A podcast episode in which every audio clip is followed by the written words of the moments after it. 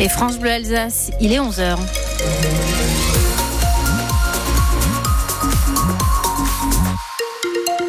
Il est midi, pardon, les informations avec Émilie Pou. Les footballeurs strasbourgeois sont tombés sur plus fort qu'eux. Oui, rien à faire hier contre l'équipe de Lens dans son chaudron du Stade Bollard. Malgré tous ses efforts, le Racing s'est incliné 3 à 1 et a pris l'eau dès le début de la rencontre, Luc Dreosto. Oui, Émilie, pour leur troisième match en neuf jours, on a senti des Strasbourgeois moins fringants, dépassés par le rythme imposé par les Lensois dans la première demi-heure. Eli Wahi et David Pereira d'Acosta en ont profité. Ils ont offert chacun un but à l'autre, mais le Racing n'a pas renoncé. Juste avant la mi-temps, Thomas Delaine a marqué son premier but sous le maillot strasbourgeois face à son club formateur. Alors que le Racing semblait en mesure de revenir au score après la pause, c'est Abakar Silla qui a plombé les efforts de ses coéquipiers. Sur une ouverture en profondeur, le défenseur a raté son dégagement et offert le troisième but à Florian Sotoka.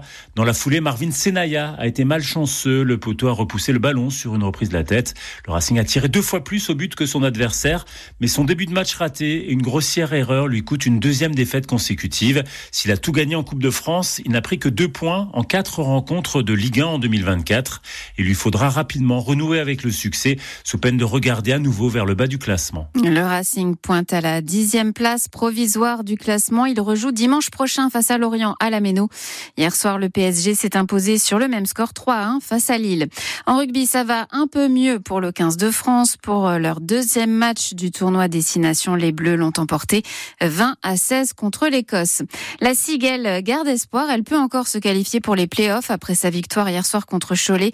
Courte victoire, 79 à 76, mais qui permet aux basketteurs strasbourgeois de remonter à la huitième place de Betclic Elite. Si vous ne dormiez pas, vous avez peut-être entendu un grondement ou ressenti quelques secousses. La nuit dernière, vers minuit, un séisme de 3,6 sur l'échelle de Richter a frappé la région de Vesoul, en Haute-Saône. Il a été ressenti jusque dans le sud de l'Alsace, surtout dans la région de Mulhouse et dans le parc régional des Ballons des Vosges. Il n'y a eu aucun blessé. Gabriel Attal annonce ce matin dans le journal aujourd'hui en France ses prochaines réformes. La première portera sur l'agriculture, puis la santé cet été, avec une possible obligation pour les médecins libéraux d'effectuer des gardes. Viendra enfin une nouvelle loi travail. Gabriel Attal n'exclut pas de généraliser les 15 heures d'activité pour les bénéficiaires du RSA.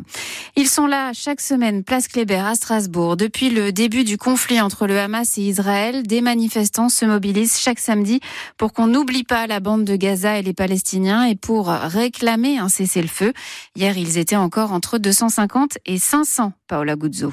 Dans la foule, de nombreux drapeaux palestiniens, mais aussi beaucoup de pancartes comme celle d'Abdelkrim, sur laquelle on peut lire Stop au massacre d'enfants. L'expression d'un ras-le-bol pour le Strasbourgeois de 43 ans venu avec son fils. Ça dure trop longtemps là, c'est incroyable. Tout le monde entier regarde, mais on dirait que c'est pas des enfants ou je sais pas.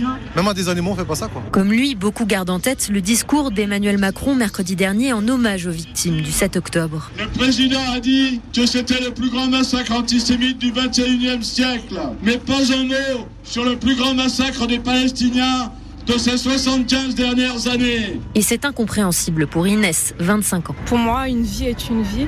Je peux pleurer autant une mort israélienne qu'une mort palestinienne. C'est impensable qu'on ne puisse pas autant rendre hommage aux victimes israéliennes qu'aux victimes palestiniennes. Un sentiment partagé par Perrine Holf. Elle est porte-parole du collectif judéo-arabe citoyen pour la Palestine. Nous sommes horrifiés. Ce génocide-là, il se passe devant nos yeux. Tout le monde est au courant et le voit. Et les gouvernements ne font rien. On est là pour que le peuple palestinien puisse vivre aussi bien qu'un autre peuple. Nous n'arrêterons pas jusque-là. Selon un nouveau bilan du ministère de la Santé du Hamas, plus de 28 000 Palestiniens ont perdu la vie depuis le début du conflit le 7 octobre dernier. La communauté juive de Strasbourg se mobilise elle aussi une nouvelle fois aujourd'hui en hommage aux victimes de l'attaque du 7 octobre. Le rendez-vous est à 17h place de la République. Le cortège ira jusqu'à la grande synagogue. La SPA de Strasbourg va porter plainte pour des actes de cruauté. Elle a reçu cette semaine deux chiens aux oreilles coupées, des American Bully abandonnés dans son chenil. La SPA alerte sur cette nouvelle mode. Cette race, dit-elle, est souvent achetée à des éleveurs clandestins qui les vendent euh, très cher et leur coupe les oreilles. L'association va, dit-elle, systématiquement porter plainte. La CTSL met en garde contre des fraudes. Un faux compte se faisant passer pour la compagnie des transports strasbourgeois propose de faux abonnements. Après la ville de Saverne, Rossheim propose à son tour à ses habitants des navettes en bus électrique. Deux minibus de quelques places baptisées Rosabus, qui ressemblent aux voitures sans permis. Elles sont toutes noires, toutes blanches. Elles vont effectuer deux circuits dans la commune sans polluer puisqu'elles ont 170 km d'autonomie.